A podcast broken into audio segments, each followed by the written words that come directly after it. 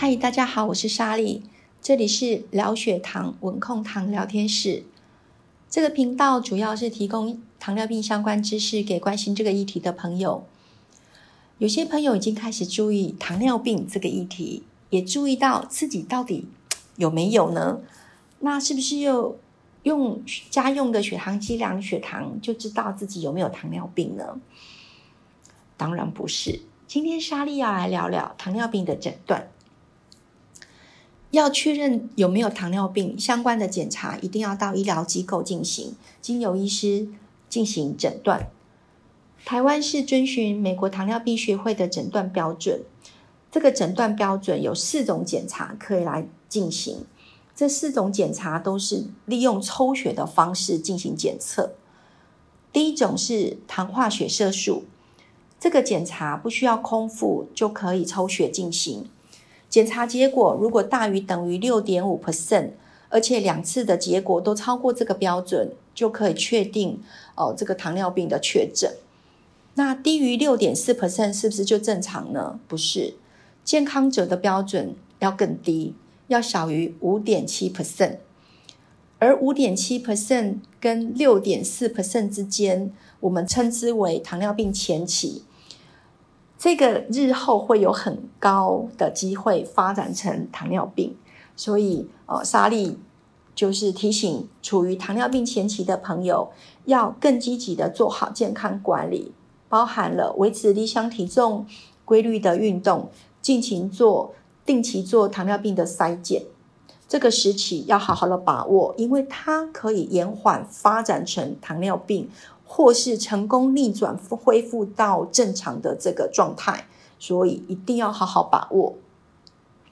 第二种检查就是做空腹血浆葡萄糖，这种检查至少要空腹八个小时以上进行抽血，检查结果大于等于一百二十六的血糖值，而且两次都超过标准，一样也是可以确定哦，诊断为糖尿病。健康者的标准则需要低于一百的血糖值，那血糖介于一百到一百二十五之间，这个区域就属于糖尿病前期的阶段。第三种叫做耐糖试验，这种检查需要喝下七十五公克的糖水，抽血检查，两个小时后的这个血糖结果呢大于两百，而且两次。的检查超过这个标准，一样也是确诊为糖尿病。健康者的这个检测的结果要小于一百四十，介于一百四十到一百九十九之间，就是糖尿病前期。第四种的检查方式叫做随机血浆葡萄糖检测。所谓的随机，就是随时，而且无论有没有吃东西。只要抽血哦，血糖的这个部分结果大于两百，而且呢，这个病患伴随有高血糖的症状，例如多吃、多喝、多尿等，就可以立即确诊为糖尿病。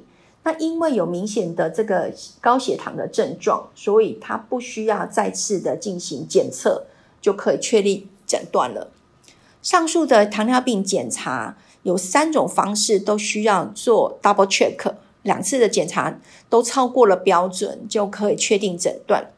而这两次的检查项目可以同一种，也可以不同种。举一个例子来讲，他第一次可以用糖化血色素，第二次他可以用空腹血浆葡萄糖哦检测。那两种超过了诊断标准，就可以进，就是可以确诊为糖尿病。或者是两种都是哦，糖化血色素那都超过标准，也是可以确诊为糖尿病。但是这些检查都是需要在医院进行大型的检验仪器来做测定，不能用一台血糖机来进行糖尿病诊断。如果你是糖尿病的糖友，身边有血糖机，你可以仔细的检查看看你血糖机的包装盒上面写的是。血糖监测系统，所以它的目的是用来追踪或是检测血糖的，它的目的可不是用来做诊断的。好，所以这个是有所分别的。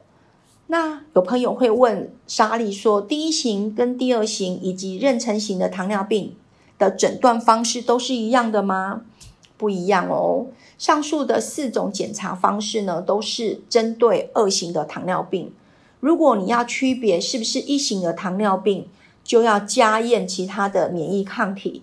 主要一型糖尿病的致病原因大多数为自体免疫，所以必须要加验这些自体免疫的这个检测的这个项目。而妊娠糖尿病的采用标准值跟二型糖尿病的不一样，所以。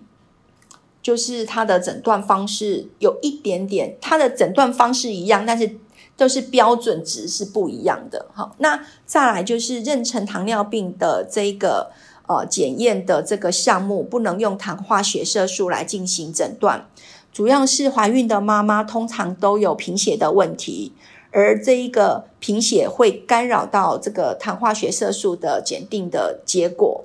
好，所以要排除使用糖化血色素来进行妊娠糖尿病的检的诊断。莎莉在临床工作的时候，常常会遇到病人可能是因为其他的原因住院，在住院的当中一连串的检查才发现了，哎，确诊为糖尿病。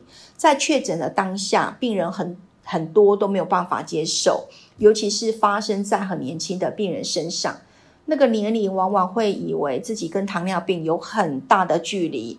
殊不知自己已经是糖尿病的当选人了。那莎莉要呃鼓励很多的，就是有三高的病人，或是有家族糖尿病家族史的病人，或是你呃进行健康检查发现你已经处于糖尿病前期阶段的这些朋友们，真的健康要及时，好好把握住你的健康状况，然后做好你的健康管理。这个健康一旦错过了，就不会再。有很难恢复在健康的这个这个阶段，哦，所以一定要好好把握。那今天今今天就跟大家分享到这里，我们下次见。